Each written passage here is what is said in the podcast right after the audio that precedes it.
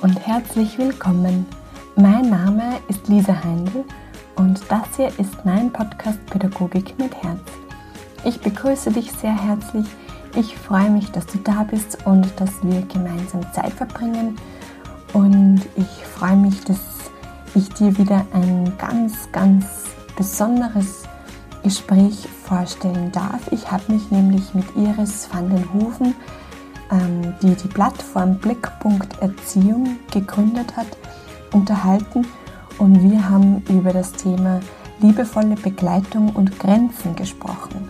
Wir haben darüber gesprochen, wie eigentlich liebevolle Begleitung und Grenzen geben zusammengeht. Geht das überhaupt zusammen?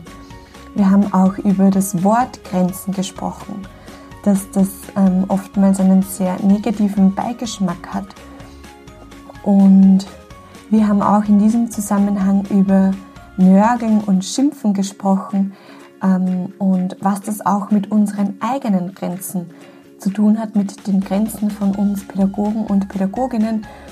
Und ganz interessant und spannend fand ich auch äh, das Thema Wertschätzung bei Kindern, wo man gefühlt öfters ähm, hinten nach sein muss oder öfters das Gefühl hat, ähm, dass man da öfter oder bei manchen Kindern einfach öfter nörgelt. Und ich wünsche dir mit diesem Gespräch viel Freude. Ähm, ich wünsche dir, dass dein eigener Reflexionsprozess in Gang gebracht wird. Sei liebevoll mit dir, sei ehrlich mit dir. Ähm, es bringt nichts, wenn wir uns verschließen und abwenden und unsere eigenen Schwächen nicht sehen wollen, sondern öffnen wir uns liebevoll dem eigenen Reflexionsprozess, denn nur so können wir unsere Arbeit weiter wachsen lassen, können wir sie verändern, können wir sie weiterentwickeln und nur so wachsen wir im Grunde auch als Menschen. Und in diesem Sinne wünsche ich dir viel Freude mit diesem Gespräch, viel Freude mit deinem eigenen Reflexionsprozess und los geht's. Liebe Iris van den Hoven. Ich begrüße Sie ganz, ganz herzlich bei mir im Podcast Pädagogik mit Herz. Ich freue mich sehr auf unser Gespräch. Herzlich willkommen. Ja, vielen lieben Dank. Schön, dass ich hier bin. Danke für die Einladung. Für alle, die sich jetzt fragen, nette Stimme, aber wer ist denn der Mensch hinter der Stimme? Äh, wer ist Iris van den Hoven? Boah, das ist ja eine gefährliche Frage, die Sie da stellen. Das könnte ja ein langer Abend werden, wenn ich Ihnen jetzt alles erzählen würde. Ähm, was für Sie vielleicht interessant ist, ich bin äh, Erziehungs- und Bildungswissenschaftlerin und ich äh, bin ja viel in der Elternbildung und in der pädagogischen Weiterbildung unterwegs. So mein, mein Herzensanliegen ist die liebevolle und gewaltfreie Begleitung der kindlichen Entwicklung, also bindungsorientiert, bedürfnisorientiert und ja, ich habe eine, vor mittlerweile dicken dreieinhalb Jahren eine, eine Plattform gegründet, Blickpunkt Erziehung, äh, die schön, ja, gewachsen ist und immer noch wächst. Also auf Social Media sind wir da auf Facebook und auf Instagram insgesamt fast 45.000 ähm, Menschen, die sich da täglich austauschen, viele Eltern, viele Pädagoginnen und Pädagogen, viele Elementarpädagoginnen natürlich auch und sonstige Interessierte. Äh, ja, ist ganz spannend. Ich gebe viele Webinare, viele Fortbildungen und ja, ich glaube, das wäre mal so ein Aspekt von Iris van den Hofen. Ich möchte Ihnen auch dazu gratulieren, ähm, zu dieser wirklich tollen und sehr wertvollen ähm, Social Media Arbeit, die Sie da leisten. Also ich empfinde es auch selbst für mich als sehr inspirierend das freut mich. Ja, das ist also, das war mir ein Anliegen. Ähm, ich habe vor Jahren schon, es war damals im Zuge einer Arbeitsgruppe, ich glaube, dem, dem Land Tirol sogar, da ist es drum gegangen, wie kann man Elternbildung niederschwellig anbieten. Und äh, ja, mein Erleben war eigentlich auf Social Media, dass ganz viel ähm, ja, Bedenkenswertes für Eltern hier angeboten wird. Sehr viel reißerische Inhalte, wo es sehr darum geht, wie, wie kann ich mein Kind praktisch äh, zum Funktionieren bringen, wo sich Eltern auch gegenseitig da ein bisschen reinreißen und äh, ja, es gibt ja auch jetzt noch, man liest ständig über zweijährige Tyrannen etc., wo ich mir denke, Wahnsinn, wo, wo soll es da hingehen? Also wenn wir heute wissen, dass Gewalt immer noch äh, ein Riesenthema ist und, und ja, wöchentlich Kleinkinder sterben, in Deutschland zum Beispiel.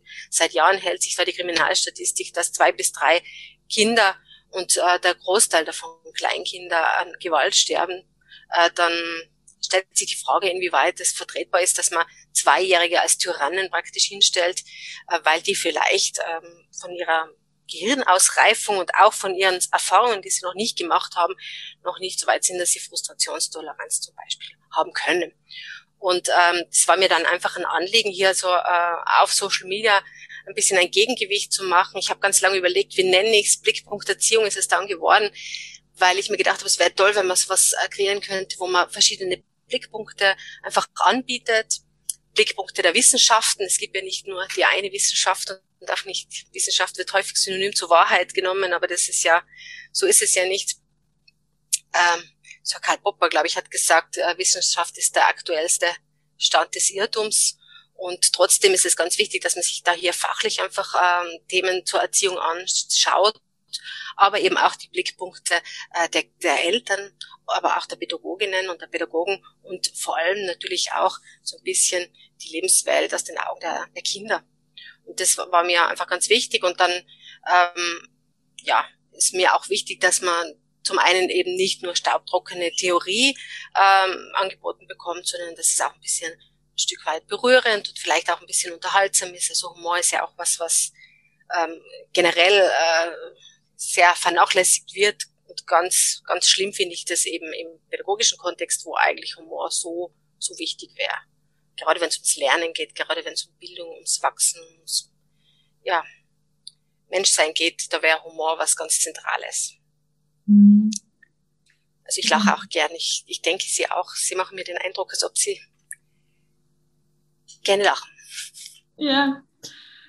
ähm, wir haben ja im Vorhinein ähm, darüber gesprochen, dass wir über das Thema Grenzen reflektieren ja. wollen.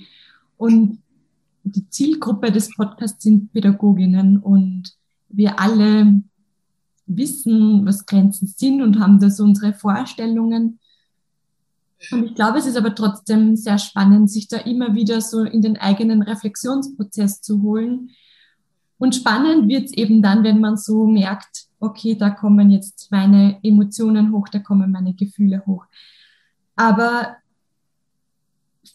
vielleicht gehen wir noch einmal einen Schritt äh, zurück. Ich spüre ganz oft so die Unsicherheit, wie viele Grenzen sind erlaubt, beziehungsweise schon allein dieses Wort hat oft so einen negativen Beigeschmack. Nennt man es vielleicht besser Struktur, Rahmen. Genau, vielleicht könnten Sie uns das ein bisschen mhm. mitnehmen. Ja, Im besten Fall äh, sind Grenzen nicht begrenzend und nicht eingrenzend, sondern ähm, ja, orientierungshelfend, strukturierend. Im besten Fall sind es Grenzen. Aber Sie haben das äh, schön formuliert jetzt auch, dass man sich oft denkt, wie viele Grenzen sind in Ordnung. Und äh, das ist auch so ein bisschen ein, ein Missverständnis, das sehr, ja, sehr verbreitet ist, wie ich finde ich kriege das häufig mit, dass, dass so diese, also das, das Thema äh, Grenzen ist natürlich eins, das sehr gewünscht ist, auch in Elternbildungsveranstaltungen. Warum? Weil äh, sich Bezugspersonen von Kindern da häufig ein bisschen hilflos ähm, wahrnehmen und sich genau die Frage eben stellen, ja, welche Grenzen muss ich setzen? Und ähm, am schönsten wäre es irgendwo, wenn man so ein Lexikon hätte, wo man sieht, okay, vierjähriges Mädchen, da wären jetzt praktisch Grenzen XY die richtigen. Und wir haben so ein bisschen das Gefühl, dass das äh, Grenzen setzen dazugehört, damit ähm, ja, damit äh, das Menschlein sich praktisch schon daran gewöhnt, dass man einfach mit Grenzen leben muss. Aber es geht gar nicht darum, dass ich eine gewisse Anzahl habe an Grenzen, sondern also das Leben selbst begrenzt ja eh schon ganz viel. Also da, da, da das können wir getrost vernachlässigen. Ähm, an und für sich ist unser, unser Sein ohnehin in, und vor allem im gesellschaftlichen Kontext eh schon sehr begrenzt. Es geht ähm, da um, um viel mehr eigentlich. Also es geht natürlich äh, um, um, um schützende Grenzen, die ganz wichtig sind. Das, ist, das sind auch ganz äh, ja, authentische Grenzen, äh, die Kinder gern, also recht äh, gut auch annehmen können, weil da auch ein Wert natürlich dahinter steht. Also wenn es um die Sicherheit geht, ist ganz klar, da braucht man Grenzen. Aber auch wenn es äh, um, äh, um, schützende Grenzen geht im Kontext von Grenzen von Kindern, die wir nicht überschreiten sollten. Also gerade Kinder werden ja häufig äh, sehr übergriffig behandelt, auch immer noch. Also Adultismus ist immer noch so ein bisschen ähm, verbreitet. Ähm, und, äh, und äh, ich habe gerade jetzt mal einen Beitrag äh, auch geschalten, wo es darum gegangen ist, ähm, dass es wichtig ist, dass man Kinder eben auch ihre eigenen Grenzen, wenn es um ihren eigenen Körper geht, ähm, äh, ja nicht nur, dass man es nicht nur zulässt, sondern dass man sie da auch ermutigt, dass, dass man sich selber abgrenzen darf, dass man vielleicht nicht von der Tante Bertha abgeschlappert werden möchte oder von äh, vom äh, netten Nachbarn umarmt werden möchte, wenn man das nicht möchte. Oder auch vielleicht, und, und da sind wir dann schon wieder so ein bisschen, wo es vielleicht oft knifflig wird, nicht unbedingt jemanden, der mir noch nicht gut bekannt ist, die Hand geben möchte. Also das ist ja auch gesellschaftlich von uns sehr erwartet und das hat was mit Wertschätzung zu tun, mit Höflichkeit, also einfach Werte, die in der Gesellschaft äh, gegeben sind. Ähm, und zugleich ist es für ein, für ein kleines Kind, das vielleicht im, im Kindergarten jetzt der Kindergartenpädagogin die Hand nicht geben möchte und das dann, äh, wie ich eben auch auf meiner Seite letztens gelesen habe, äh, sanktioniert wird, dass es hinter der Tür stehen muss, weil es die, weil es die Hand eben nicht gibt. Das ist natürlich fatal. Also ähm, da geht es darum, dass wir hier auch Grenzen wahren von von den Kindern. Äh, und uns da ja ein Stück weit auch ein bisschen hinterfragen, äh, wie sehr wir hier eigentlich auch einen lebenslangen Schutz geben können, wenn Kinder das selbstverständlich finden, dass sie selbst über ihren Körper hier auch verfügen äh, dürfen. Ähm, und äh, zum nächsten sind äh, ganz relevante Grenzen die der Bezugspersonen. Haben Sie zuerst auch schon ein bisschen angesprochen, nämlich gar nicht so die Grenzen, die wir Kindern setzen, sondern unsere eigenen Grenzen, die wir spüren auch wo wir merken, okay, das wird, das, das ist mir jetzt zu viel oder das, das geht jetzt über meine Grenze. Und es ist super wertvoll, wenn wir da authentisch sind und, und ähm, Kinder das auch mitteilen, nicht alles praktisch weglächeln und so das Gefühl haben, ja, ähm, darf man jetzt gar nicht begrenzen, sondern dass man auch bei sich selber bleibt und auch mal sagt, nein, das ist mir jetzt halt vielleicht ähm, zu laut oder zu viel und, äh, und ja, davon können Kinder wirklich lernen, von Vorbildern, die zeigen, dass man auch mal Nein sagen kann und, und trotzdem, also dass das, dass das auch äh, gut ist, dass man gut auf sich schaut, dass man für sich selber sorgt. Ähm, das ist schon mal ganz wichtig. Und natürlich geben Grenzen auch äh, Orientierung, wie Sie das zuerst schon angesprochen haben, äh, und, und auch Regeln, die sind auch relevant. Ähm, aber die Frage ist eben, worauf basieren sie? Also äh, wenn eine, eine Regel nicht auf einem Wert basiert, sondern das, die Regel ist nur, weil das haben wir schon seit 100 Jahren so gemacht, äh, dann ist sie ja auf wackeligen Fundament gebaut. Wenn es ein echter Wert ist, den wir gemeinsam haben, dann äh, schaut es ganz gut aus, wenn wir das auch schön vorleben, dass äh, solche äh, Regeln auch von Kindern äh, ja mitgetragen werden. Mhm. Und dafür ist es ähm, total wichtig, dass wir Pädagoginnen in den Reflexionsprozess kommen und, und uns fragen, welche Werte wollen wir leben, wollen wir vertreten und nicht einfach nur, das macht man nicht und deshalb, ähm, genau. Genau, also sobald das der Mann da ist, ist es sowieso, da darf man sich immer selbst einbremsen und es passiert ja sehr oft, äh, äh, dass wir eben über Mann spricht. Aber wer ist dieser Mann? Und warum soll es uns interessieren, dass der das nicht macht? Also wenn wir selbst nicht sagen können, wir machen das nicht oder ich mache das nicht, dann muss man sich hinterfragen, warum äh, hat man da eine Bremse eigentlich? Warum muss man das so praktisch so ein bisschen wegschieben? Also nur weil man irgendwas nicht macht, ähm, das ist kein Grund. Es, es muss echt ein Wert dahinter stehen. Was, was, was, was steht wirklich dahinter, dass man, dass man sich eine Regel überlegt? Und ähm, ja, also da gibt's natürlich ganz, ganz viel verschiedene. Und, und darum ist es auch nicht äh, seriös, wenn man so Erziehungsratschläge austeilt, weil eben jeder ein Stück weit äh, eigene Werte hat. Äh, und zugleich gibt's natürlich auch gesellschaftliche Werte, die, die zumindest in einem Mindestmaß von uns auch gelebt werden müssen. Also kennen Sie auch sicher, äh, wenn sie im Kindergarten viel verschiedene äh, Kulturen auch haben, dass da vielleicht Werte auch verschieden gelebt werden. Also für, für nicht jeden ist zum Beispiel Pünktlichkeit der gleiche Wert.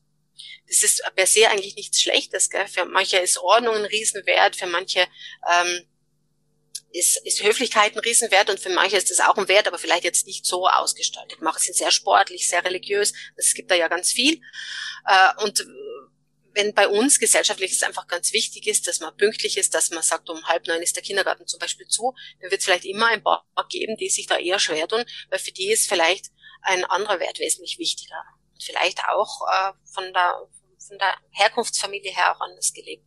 Also natürlich gibt es gesellschaftliche Werte, äh, wo es ganz wichtig ist, dass wir den Kindern hier das auch vorleben. Ähm, ein, ein Grundmaß an, an, an Hygiene, äh, Pünktlichkeit, Höflichkeit in einem gewissen Maß, ähm, weil wir Kindern sonst, die, die haben es natürlich super schwer, wenn die dann ähm, in einem neuen System sind und ähm, uns da ganz anders natürlich abläuft. Also das ist schon in der Verantwortung von uns. Aber zugleich ist es auch wichtig, dass man sich schon gut überlegt, ähm, dass man nicht nur Werte und Regeln aufstellt, nur weil man das eben so macht oder eben so nicht macht. Und wie, wie geht liebevolles Begleiten und, und Grenzen zusammen. Das ist auch ja. so der innere Konflikt, glaube ich, den viele genau, das ist, Eltern ja, führen. Ja, das ist eine sehr schöne Frage, denn das ist einfach ein sehr weit verbreitetes Missverständnis, ähm, das eigentlich fatal ist. Also, und das mir sehr oft begegnet. Also, wenn wir so ein bisschen das Gefühl haben, so liebevoll, gewaltfrei Kinder zu begleiten, bindungsorientiert, bedürfnisorientiert, ähm, dann wird das äh, ganz oft missverstanden mit einem äh, permissiven Erziehungsstil, was es aber nicht ist. Also das begegnet mir auch sehr äh, stark auf meinen Seiten, wo ich sagen muss, da habe ich äh, sehr ganz viel reflektierte ähm, Menschen, die sich hier treffen. Und äh, zugleich ist es doch oft so, dass, dass so diese ja, dass man es einfach so spürt, dass, dass äh, die Menschen so ein bisschen Angst haben, wenn ich eben nicht äh, ganz äh, streng bin und Grenzen setze und, und vielleicht äh, sogar Richtung autoritär mein Kind erziehe, dass es dann irgendwo, ja, alles tun darf, was es will und äh, es gibt keine Regeln, es gibt keine Grenzen. Wenn wir in die Erziehungsstilforschung schauen, schon in den 70er Jahren hat äh, Diane Baumrind, eine amerikanische Psychologin, ähm, die äh, Erziehungsstile, also vier, die vier zentralen Erziehungsstile in der Erziehungsstilforschung finden Sie ganz viele Begriffe, die zum Gleich missverständlich ähnlich sind oder sich auch überlappen. Aber bei Baumrind ist es ganz schön, weil die hat eben vier so Pole aufgebaut äh, und anhand von zwei Dimensionen spannt sie die auf und damit wird es ganz greifbar. Und äh, diese zwei Dimensionen sind bei Baumrind Zuwendung und Herausforderung. Und sie sagt eben, es gibt äh, einen äh, autoritären Erziehungsstil, und da ist äh, ganz viel Herausforderung da und kaum Zuwendung. Dann gibt es diesen permissiven Erziehungsstil, wo äh, man das Gefühl hat, ja, vor lauter Liebe praktisch will man keine Grenzen setzen und auch nicht äh, viel fordern. Da ist also unglaublich viel Zuwendung da, aber eben äh, kaum Herausforderung. Dann gibt es den gleichgültigen Erziehungsstil, also der schon in die Richtung Vernachlässigung geht, auch, auch heute noch ein Riesenthema. Vernachlässigung ist äh, noch immer eines der ja, der, der häufigsten Gründe für Traumatisierung auch.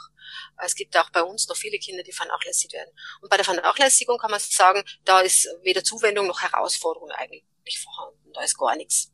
Und dann gibt's eben diesen autoritativen Erziehungsstil, also nicht zu verwechseln mit autoritärem Erziehungsstil. Und da ist die Zuwendung stark, aber auch die Herausforderung ist stark, aber eben immer indem man aber auch im Blick behält, was sind unsere Werte, was ist uns wichtig und die Persönlichkeit des Kindes ja auch respektiert wird und äh, das ist auch ganz wichtig, ähm, auch der Entwicklungsstand des Kindes. Also das ist natürlich auch wichtig, dass ich weiß, was kann ein zweijähriges, ein vierjähriges, ein sechsjähriges Kind überhaupt von seiner Entwicklung her äh, schon auch äh, leisten, kann sich das in jemand anderen hineinversetzen, kann es schon Frustrationstoleranz äh, überhaupt entwickelt haben? Oder, oder ist es jetzt eigentlich meine Aufgabe, dass ich das nicht voraussetze und sanktioniere, wenn es nicht klappt, sondern dass ich es eben begleite äh, dahin gehen, dass es dann mal vielleicht auf sozialverträgliche Art und Weise mit äh, starken Gefühlen umgehen kann, zum Beispiel. Das ist ja auch häufig so der Knackpunkt, wahrscheinlich auch im elementarpädagogischen Kontext, dass äh, wir hier ähm, Kinder haben, die vielleicht mit starken Gefühlen nicht gut, äh, also nicht gut unter Anführungszeichen, eigentlich so umgehen, wie die Natur uns gut ausgerüstet hat, nämlich für Herausforderungen mit Kampf oder Flucht da ist man nun mal laut und ähm, denkt nicht viel äh, und analysiert auch nicht viel, was kleine Kinder ohnehin nicht machen, äh, sondern ähm, ist voll in der Aktion, in der Bewegung, äh, in der Abwehr. Und äh, das ist einfach unser Weg, sie da zu begleiten, dass sie eben vielleicht eine Möglichkeit entwickeln, wie man ähm, mit so starken Gefühlen wie Wut oder auch Trauer oder auch äh, Angst so umgehen kann, dass man sie nicht runterschluckt und damit irgendwann mal auf einem Pulverfass sitzt oder auch so eine Art Gefühlsblindheit ähm, entwickelt, wie sie, wie sie viele Erwachsene haben, die weder ihre Gefühle spüren noch sie mitteilen können. Äh, und äh, also die nicht runterschlucken, aber trotzdem eben jetzt nicht gerade äh, alles kurz und klein schlagen müssen, sondern ähm, ihre Gefühle regulieren können, äh, dass sie einfach spüren, was tut mir gut, was kann ich dagegen machen. Und da sind wir Erwachsene natürlich Vorbild und, und leben vor. Und im besten Fall leben wir auch vor, wie wir mit Gefühlen umgehen. Wie Sie zuerst schon gesagt haben, wenn man merkt, mal, irgendwo geht das jetzt an meine Grenze, das tut mir nicht gut, dann ist es auch wichtig, dass wir nicht immer nur lächeln, souverän und so tun, als ob wir, weil wir sind ja jetzt praktisch die Erwachsenen, als ob uns das alles nicht berührt, äh, weil Kinder lernen hauptsächlich durch Vorbild. Und wenn ich eigentlich in Sachen schwieriger Gefühle kein Vorbild gebe, weil ich da nur so tue, als ob ich eh drüber stehe und eben nicht zeigt, wie gehe ich damit um, wenn ich mal wütend bin. Vielleicht, dass ich mal eine Runde äh, ums Haus laufe oder mich bewege oder laut singe oder was man auch immer tun könnte, damit es einem besser geht und dem Kind praktisch damit ja emotionale Kompetenz vorlebt, dann ähm, ist das natürlich der Weg, wo, wo wir Kinder gut begleiten. Und nicht der, indem wir eben sagen, ähm, ja, was ich auch, muss ich jetzt sagen, ich entschuldige mich schon gleich bei allen Elementarpädagoginnen, die sehr reflektiert sind und das niemals machen würden, aber was mir auch schon in diesem Kontext äh, passiert ist, dass mir einfach auch bei Vorträgen eben Elementarpädagogen erzählen, ja, das Kind wird einfach rausgeschickt, so praktisch in, in, in den Ankleideraum, bis sich's abgekühlt hat. Das ist jetzt nicht die Art, wie ich Kinder da gut begleite. Das ist Isolation und damit eigentlich Strafe und wahrscheinlich das Letzte, was das Kind jetzt bräuchte. Das entsteht, wenn man, wenn man dann halt so in einen Machtkampf kommt. Also, mhm. Genau. Und, und, ja. Der in der Regel, wenn wir jetzt von kleinen Kindern sprechen, vom Erwachsenen ausgelöst wird. Weil das kleine Kind vielleicht da jetzt ein Unvermögen hat, überhaupt äh, mit dem mit der Situation anders umzugehen und und wir das vielleicht oft nicht erkennen, dass es jetzt irgendwo was was bräuchte, eine, einfach eine eine Unterstützung und zugleich vielleicht auch, das muss ich schon auch sagen, nicht immer die beruflichen Rahmenbedingungen haben, da überhaupt darauf einzugehen. Weil wenn ich da, keine Ahnung, 24 Kinder betreue, ähm, je nachdem, wo man arbeitet, gibt ja auch sehr zufriedene Elementarpädagoginnen, ähm, aber es gibt auch viele, die, die durchaus sich überfordert fühlen durch eben den Fachkraft-Kind-Schlüssel, wo, wo einfach sich auch die Frage stellt, wie kann man denn da überhaupt echt eine Beziehung zum Kind aufbauen. Also wenn wir uns anschauen, im Vergleich zu Europa sind wir hier in Österreich wirklich ja, schwach aufgestellt. Also die durchschnittliche elementarpädagogische Fachkraft in Europa betreut sieben Kinder. Bei uns geht, geht es bis zu 24 rauf. Und das macht natürlich auch was. Also da kann ich auch schneller mal die Nerven verlieren oder vielleicht echt mehr auch denken, ja, wenn jetzt 24 Kinder da am gleichen Rad drehen, wie, wie soll ich da auch dem begegnen können? Ohne magische Kraft. Mhm, genau. Oft im Zusammenhang mit dem Thema Grenzen ist auch das Nörgeln und so das ständige hm, Schimpfen und, und ja, Nörgeln, glaube ich, trifft es am besten. Ich glaube, das ja. kennt auch jede Elementarpädagogin, wenn man so einen Tag hat, wo man das, das Gefühl hat, man, man nörgelt eigentlich den ganzen, den ganzen Tag ja. lang. Wie, wie hole ich mich da selbst raus? Ja, äh, das ist so, das kennt, glaube ich, wirklich fast jeder, der mit Kindern auch viel zusammen ist und zusammenarbeitet, dass man sich oft selber schon gar nicht mehr hören mag. Und weiß ja auch, man merkt ja auch, man sagt immer das Gleiche und es ändert sich ja eigentlich auch nicht wirklich viel das ist natürlich auch so was, wo, wo so die Sehnsucht nach dem äh, Knopf, wo Exit draufsteht, äh, ist, wo man einfach sagt, okay, wenn ich da jetzt drauf drücke, dann, ähm, dann kann ich da aussteigen und es funktioniert halt alles so, ohne dass ich, dass ich alles hundertmal sagen muss, bis ich schon die Fusseln auf der Zunge spüre. Ähm, und ja, das, der Wunsch ist natürlich da und es, gibt, und es gibt natürlich auch viele Angebote, die in diese Richtung auch gehen. Ähm, und zum Beispiel das Thema Kommunikation mit dem Kind. Das ist auch ein Thema, das ich ganz wichtig finde, die Art und Weise, wie wir mit Kindern reden. Da kann man auch ganz viel damit bewirken. Äh, gerade gewaltfreie Kommunikation nach Rosenberg ist natürlich auch sowas, wo man wirklich merkt, da geht es gar nicht drum um die Techniken, um die Tools, sondern eigentlich geht es darum, dass man, äh, dass man die Haltung dahinter verstanden hat. Ähm, dann kann man ganz viel damit eigentlich bewirken. Ähm, und ähm, trotzdem ist es einfach auch nicht so leicht, dass man sagt, okay, wenn ich jetzt die richtige Kommunikation habe oder irgend so ein Tool, dann äh, kann ich da dem aussteigen, da kann ich praktisch äh, dieses Nörgeln und, und Schimpfen äh, abstellen.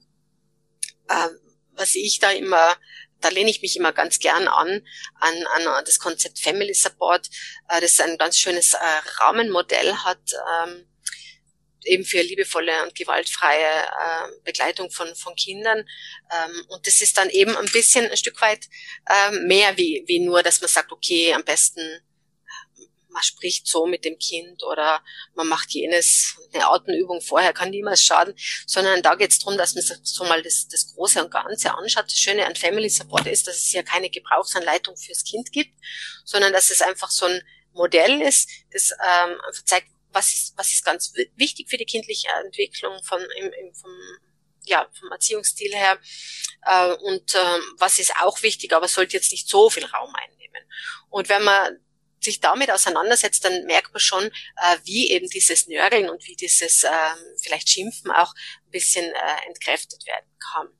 Also wenn ich das jetzt ganz kurz umreiß, ähm, dann geht es darum, äh, das ist so in Form von einer Pyramide und äh, die Basis ist praktisch das, was ganz, ganz wichtig ist, wo wir eigentlich nicht zu viel äh, machen können und äh, die Spitze ist auch noch wichtig, aber die, ähm, da sollte man sich eben gut überlegen, äh, inwiefern und wann man das einfach einsetzt. Und in der Basis liegt natürlich die Wertschätzung, also die bedingungslose Wertschätzung, dass Kinder sich angenommen fühlen, dass die sich gesehen fühlen, dass die das Gefühl haben, ich muss nicht was dafür tun, dass, man, dass ich gemocht werde, sondern eben bedingungslos äh, einfach äh, gemocht werde, weil ich da bin super, wenn ich mal mithelfe, wenn ich äh, mich bemühe. Das wird auch gesehen, aber es hängt nicht äh, praktisch die Beziehung zu mir davon ab. Und äh, die Wertschätzung ist das eine da in der Basis und auch die Werte, dass wir eben unsere Werte kennen, haben wir heute schon drüber gesprochen. Was ist uns wichtig? Warum, warum ist uns das jetzt wichtig, dass wir da diese Regel haben zum Beispiel? Ich würde ganz und kurz einhaken. Ja, ähm, gern.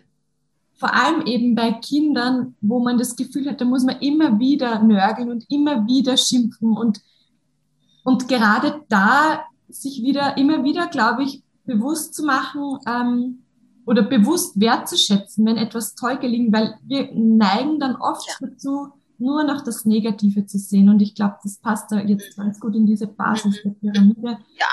Dass wir genau. Ja. Das ist, das passt sehr gut und äh, das ist ja auch äh, äh, sehr menschlich, sehr natürlich, dass wir immer so ein bisschen schauen, was könnte noch optimiert werden und wo, wo sind jetzt die Fehler praktisch. Also auch wenn wir lang, äh, auch wahrscheinlich in der Ausbildung über ressourcenorientierte Modelle durch äh, Bauken haben müssen, haben wir immer noch so diesen defizitorientierten Blick häufig und das ist im, im Menschen einfach angelegt. Wir schauen immer auf das, was stimmt nicht. Der Mensch ist ein Optimierungstier. Mitunter deshalb sind wir auch so fortschrittlich, weil wir immer schauen, was könnte noch besser gehen. Aber es muss uns auch bewusst sein, so wie Sie es auch sagen, dass ähm, dieser Blick äh, auf immer nur das, was jetzt nicht funktioniert oder was wir gerne anders hätten, der ist wie, also das ist einfach der Fokus, das ist wie Dünger. Das stärke ich total damit. Also da, wo ich meine Aufmerksamkeit hinlege, das wird gestärkt. Und ähm, wenn ich bei diesen Kindern eben dann immer nur äh, die, die Aufmerksamkeit darauf hinlege, dass ich auch sage, ich kann es hundertmal sagen, es funktioniert nicht, dann werde ich auch das stärken damit. Und da kann man sich auch häufig mal äh, versuchen, dass man dieses eine Mal erwischt, wo es eben, wo was gut klappt, was vielleicht sogar scheinbar selbstverständlich ist, und da auch das wirklich ganz bewusst sehen und auch zeigen, ich sehe das und ich und auch das schätze ich wert. Aber eben das Kind an sich, dass sie sich einfach auch gemocht fühlt. Und die Kinder, die es uns am wenigsten leicht machen, dass wir, dass wir äh, sie so gut annehmen können. Denn wenn man ehrlich ist, dann gibt es einfach Kinder, die machen es einen super leicht, da funktioniert alles, die sind, äh, die haben einen so einen, ja, die kommen einem schon so entgegen, dass man einfach sich leichter tut und dann gibt es Kinder, die, die machen es einem einfach weniger leicht. Und die bräuchten es eigentlich am allerdringendsten, dass wir denen zeigen, dass wir, dass wir sie als, als Person sehr wertschätzen, dass, dass sie ja als, äh, sich nicht da verbiegen müssen oder so. Also diese Wertschätzung ist ganz wichtig. Und das ist auch so wertvolle Beziehungsarbeit und Bildungsarbeit. Und für das müssen wir uns auch Zeit nehmen und dafür brauchen wir Energie. Und ich glaube, wir stressen uns auch oft auch selbst mit all den anderen Sachen, dass wir gar nicht mehr die Kraft und die Energie haben, dann auf solche ja. Situationen positiv eingehen zu können, die zu sehen, wenn ja. man selbst einfach ähm, keine Energie mehr hat. Natürlich, also das, das braucht es natürlich auch, dass es der Bezugsperson auch gut geht, dass sie überhaupt das leisten kann. Also da ist Selbstfürsorge ja ein Riesenthema.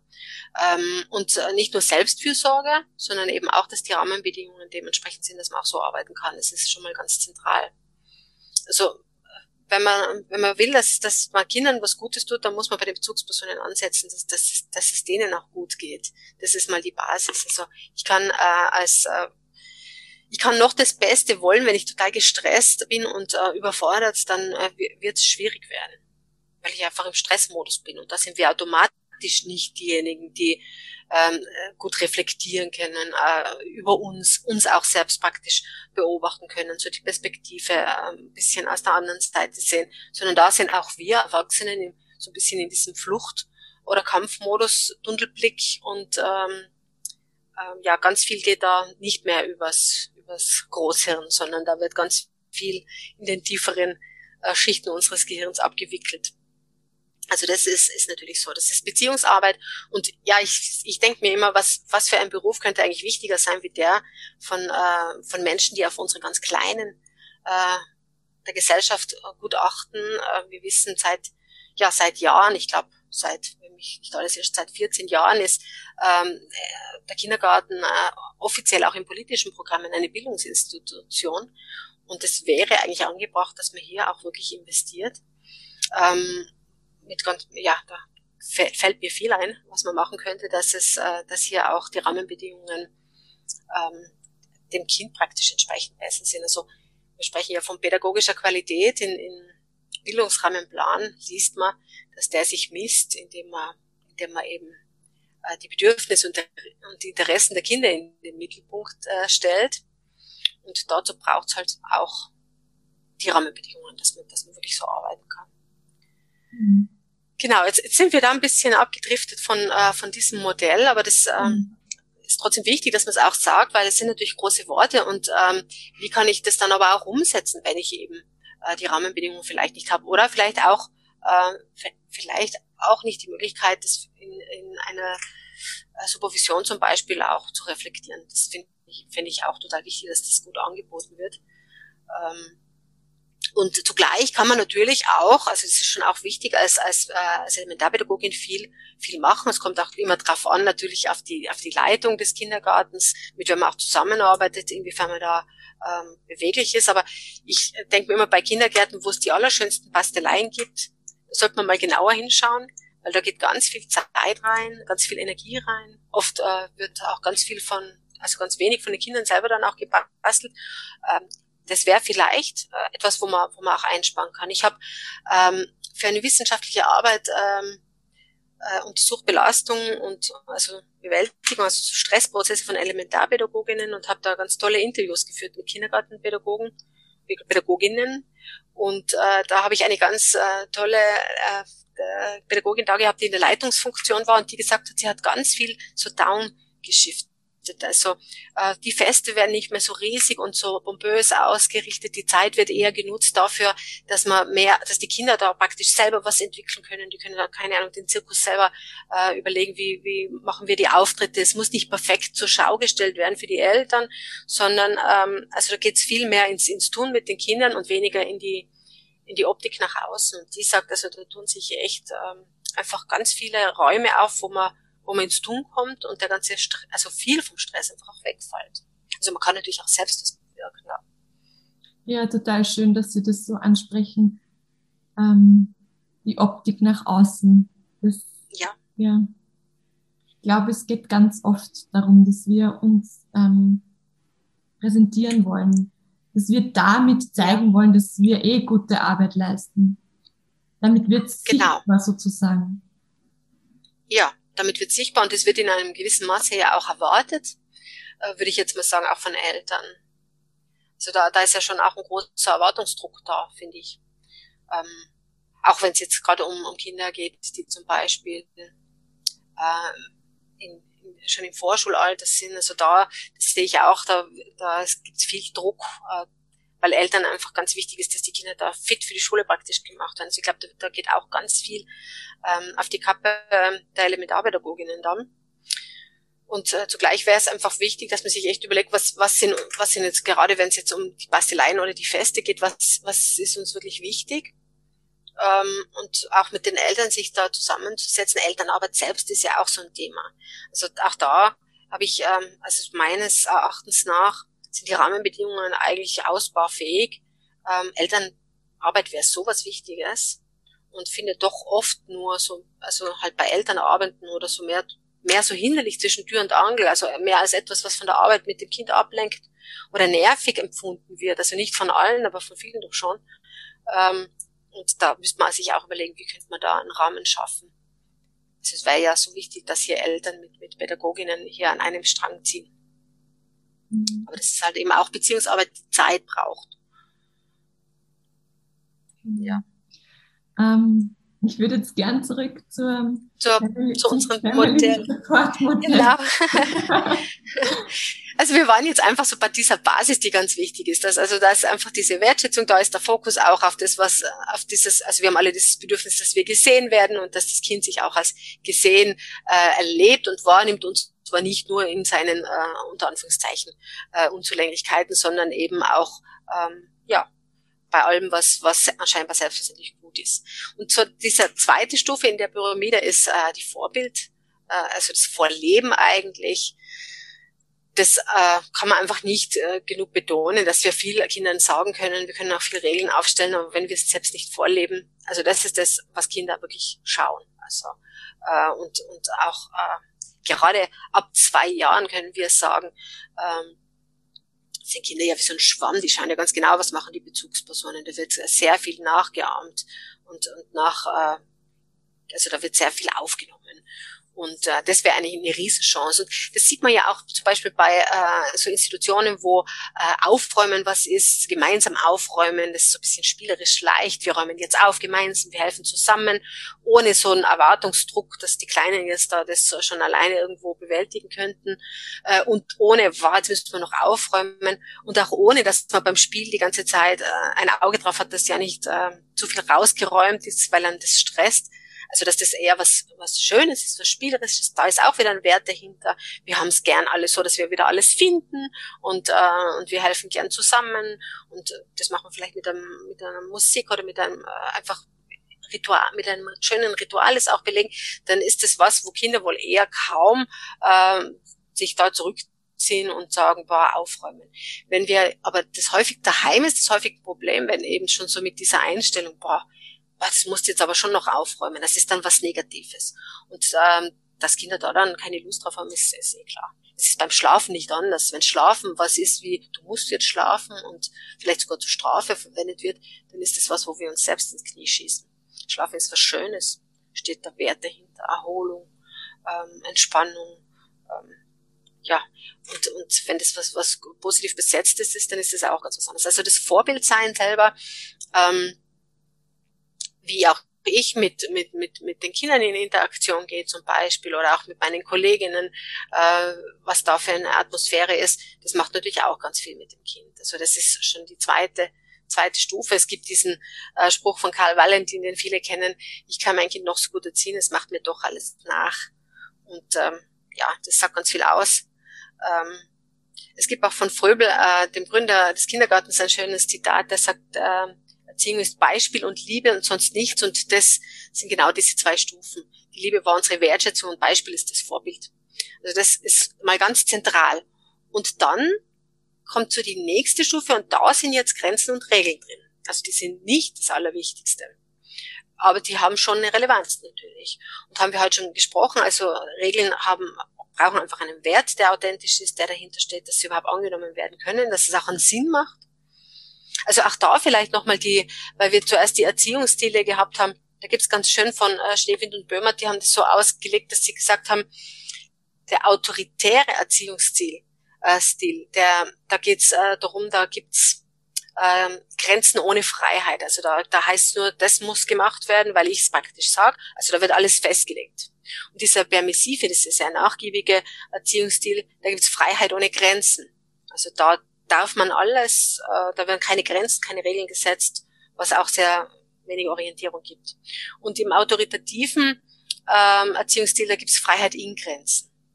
Und, die, und äh, also da, da wird wirklich geschaut, dass ein, ein Entwicklungsraum ist, wo man je nach Alter des Kindes, je nach äh, Entwicklung des Kindes, wo es möglichst viel machen kann, also Selbstwirksamkeit ist ja Zaubersalz hier der Pädagogik ganz was Wichtiges, dass Kinder merken, ich kann selbst was machen, selbst was bewirken.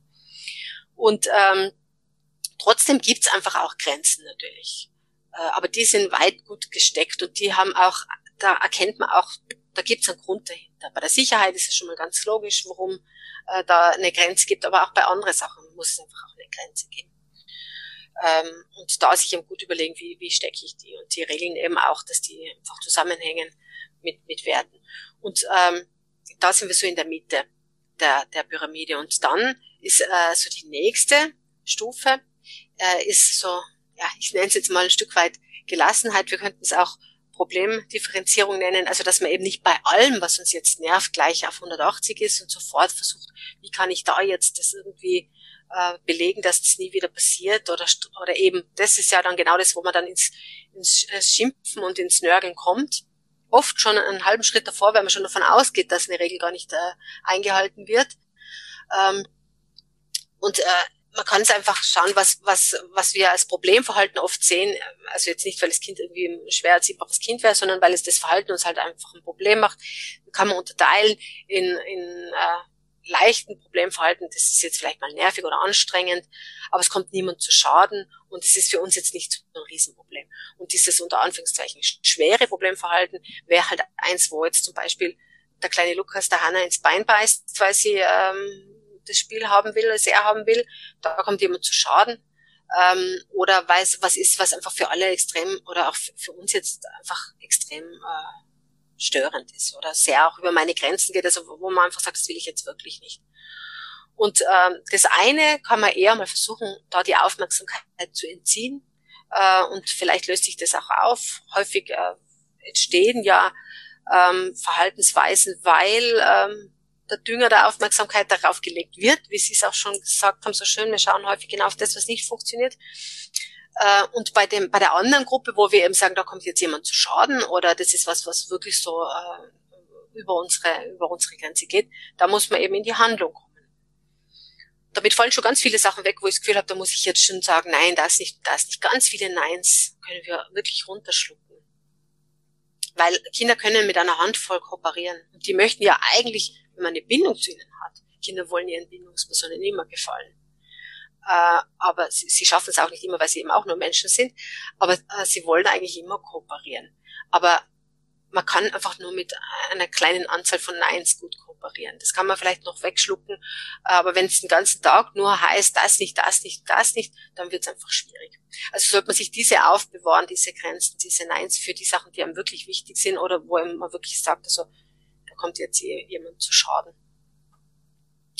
Und dann wäre der, der nächste Schritt, wäre also die, die Methode der ersten Wahl, einfach die Kommunikation. Und Kommunikation umfasst natürlich unfassbar viel und bezieht sich bei weitem nicht nur auf Worte. Da geht es wirklich um Konkurrenz, stimmiges Verhalten, Gestik, Mimik. Ähm, was will ich wirklich rüberbringen? Das auch in einer wohlwollenden und zuversichtlichen Art, also dass ich auch davon ausgehe, dass, dass das Kind dem vielleicht nachkommt, äh, wenn ich ihm das auch äh, jetzt erkläre, in klaren, einfachen Worten, wenn ich auch sage, was, äh, was jetzt wichtig wäre und nicht, was wir nicht wollen. Also wir sagen häufig ja, mach das nicht, mach jenes nicht. Und Kinder bilden nicht, nicht ab, wir auch nicht. Äh, wir haben dann andere Bilder, also ich will nicht, dass du äh, die Hanna beißt, dann ist das Bild von Hanna beißen präsenter wie ein anderes Bild. Wir sollten uns da eher überlegen, was, was wollen wir denn? Dass man liebevoll miteinander umgeht oder mal sich mal genau überlegen, was wollen wir und das ganz, ganz klar dann auch äh, kommunizieren. Je nachdem, wie alt ein Kind ist. Also da gibt es ja auch in der Elementarpädagogik große Spannen, also zwischen ähm, zwei, dreijährigen und, und äh, fünf, bald sechsjährigen liegen ja Welten, da liegen ja wirklich Entwicklungswelten, auch kognitiv, was da schon leistbar ist, emotional in der Entwicklung. Ja, und die, die letzte Stufe praktisch, das Spitzele wäre die Konsequenz. Und die Konsequenz ist was, was, ähm, wo man sehr vorsichtig sein muss, weil ist ganz häufig eben mit Strafe ähm, ja, synonym verwendet wird. Und eine Konsequenz, eine, eine gute Konsequenz ist keine Strafe. Strafe hat was ein bisschen mit Rache, das wird dir wehtun, äh, oder das wirst, das wirst dir merken zu tun. Und eine Konsequenz ist einfach eine Folge auf ein Verhalten. Und, ähm, da ist es natürlich auch wichtig, dass man den Entwicklungsstand hier auch einbezieht. Also wenn ein Kind sich eben äh, nicht äh, souverän, frustrationstolerant verhält und es ist halt zweieinhalb Jahre, dann, dann hat es viel auch mit, äh, dass man noch im Prozess ist und dass man das ja auch erst lernen muss zu tun. Und wenig damit, dass man da jetzt noch was draufgedrückt kriegen muss, damit man was draus lernt. Ja, und das ist so diese Pyramide und, und ähm, die sehr, ja, sehr leitend sein kann, wenn man sich damit auch äh, vertiefend auseinandersetzt. Das Spannende ist, dass diese Pyramide gerade in Systemen, wo der Leidensdruck sehr hoch ist, für, für die Kinder wie auch für die erwachsenen Bezugspersonen ganz häufig auf den Kopf gestellt ist. Das heißt, die Basis, wo ganz viel Wertschätzung und Wert da ist, ähm, ist nicht die breite Basis, sondern das ist so das äh, Spitzel dann von der Pyramide, die am Kopf steht. Und ähm, da gibt's kaum eine Wertschätzung. Man sieht kaum, was gut geht. Man weiß kaum, was sind uns eigentlich Werte, was ist uns wichtig. Und ähm, das, was in, der, in dem Rahmenmodell ganz oben ist, also die Konsequenz, ist dann eher die Basis. Das heißt, das macht ganz viel aus und ist in Wahrheit die Strafe. Da geht es nur drum, Strafen, Schimpfen, ganz häufig auch äh, ja wirklich übergriffig zu sein. Und da gilt es eben, diese Pyramide auch äh, mal spurweg äh, umzudrehen, was nicht auf Knopfdruck natürlich geht, aber sich mal wirklich zu überlegen, wie kann ich mehr Wertschätzung, mehr ähm, ja, Kinder auch sehen, positiv sehen, mehr Werte reinbringen, wie kann, was, was lebe ich eigentlich vor, ähm, wo sind meine Grenzen, Grenzen vom Kind, ähm, welche Regeln werden relevant für uns, weil sie sich auf unsere Werte beziehen, was kann ich vielleicht mal auch äh, drüber hinwegschauen und nicht drauf eingehen und wo muss ich wirklich äh, dem Kind zugewandt praktisch äh, drüber sprechen und, und wo braucht es manchmal auch eine Folge, weil wenn wir Folgen immer äh, wegnehmen, dann, dann wird es schwer zu lernen. Das, das Leben ist ein, ja, wir lernen alle aus Folgen. Und wenn ich jetzt, ähm, ich habe auch mal gehabt eine Kindergartenpädagogin, die, äh, die, die hat erzählt, dass ihr ein Kind ins Gesicht gespuckt hat. Und die war dann selbst von sich total enttäuscht, weil sie halt äh, da darauf reagiert hat, indem sie äh, so zurückgewichen ist und äh, gleich gesagt hat, dass sie das nicht mag und äh, auch eine Spur weg ein bisschen verschnupft und beleidigt war. Und eigentlich, was, was kann man denn auch Besseres machen? Das ist ja total wichtig, dem Kind die Folge zu zeigen. Das äh, verletzt mich jetzt, das mag ich jetzt nicht, da hast du jetzt einen, einen Schritt zu viel gemacht. Also, ja, also das ist äh, natürlich was, wo man ganz viel drüber, drüber nachdenken kann auch. Mhm. Danke fürs Teilen. Die Zeit vergeht wie im Flug mit Ihnen. Eine, eine letzte Frage zum Schluss, die jeder Podcast-Gast kriegt. Wenn es eine Wünschefee geben würde, die Ihnen einen Wunsch für das Bildungssystem, für die Kinder, für die Pädagoginnen erfüllen könnte, welchen Wunsch dürfte Ihnen die, diese Fee erfüllen? Oh, das ist ja fast eine gemeine Frage, wenn es nur einen Wunsch gäbe. Ja, da würde ich, ja, was ich zuerst schon angesprochen habe, gerade dass so praktisch dieses echt dieses Erreichen der pädagogischen Qualität möglich ist, da würde ich Sie mal bitten, dass sie Rahmenbedingungen schafft, dass das möglich ist.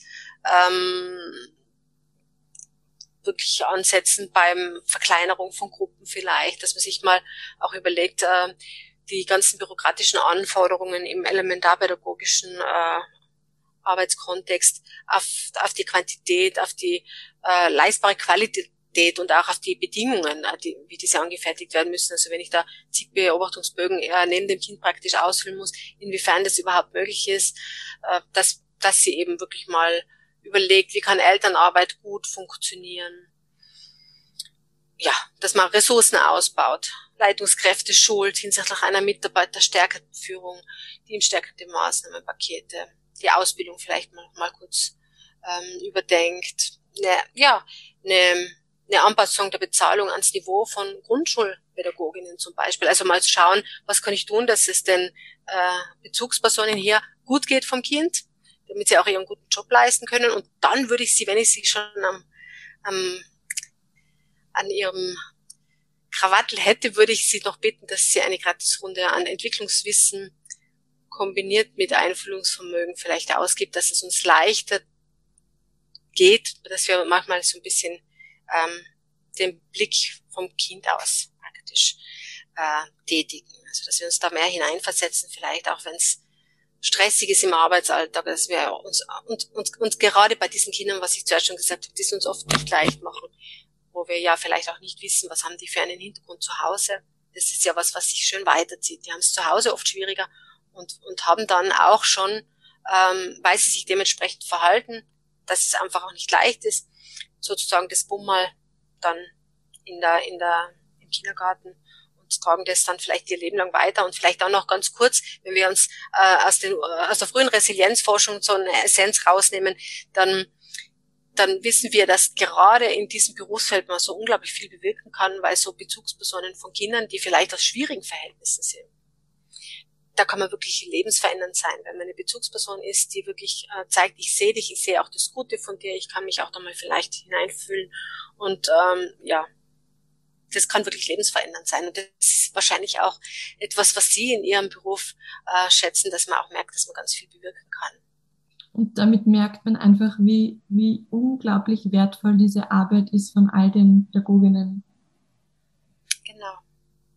Mhm. Und wie wichtig also. Mhm. Also es ist wirklich so, in der Nationalbank äh, zahlt man viel Geld dafür, dass Geld geschaut wird. Ja. Mhm. Genau, es ist sehr bedeutungsvoll. Also es kann eigentlich kaum was Wichtigeres geben, wenn wir wissen, dass, dass Kinder die nächste Generation sind, dann gäbe es nichts, wo wir mehr investieren müssten in eben Ausbildung, in Rahmenbedingungen, äh, dass da eine gute Arbeit geleistet werden kann.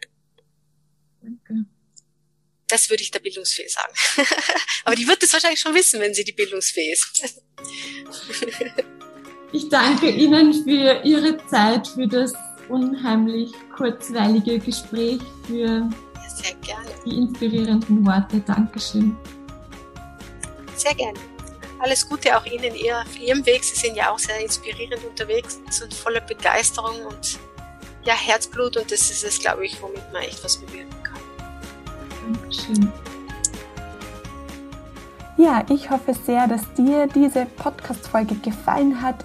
Den Link zu ihres, ihrer Plattform Blickpunkt Erziehung findest du in den Show Notes. Schau auch gerne bei mir auf Instagram oder Facebook unter Pädagogik mit Herz vorbei. Und ich wünsche dir von Herzen alles, alles Liebe und ich freue mich auf unsere nächste gemeinsame Folge nächsten Sonntag und vergiss nie deine tagtägliche Arbeit, die du leistest. Deine Arbeit mit den Kindern ist unglaublich wertvoll. Deine Lisa.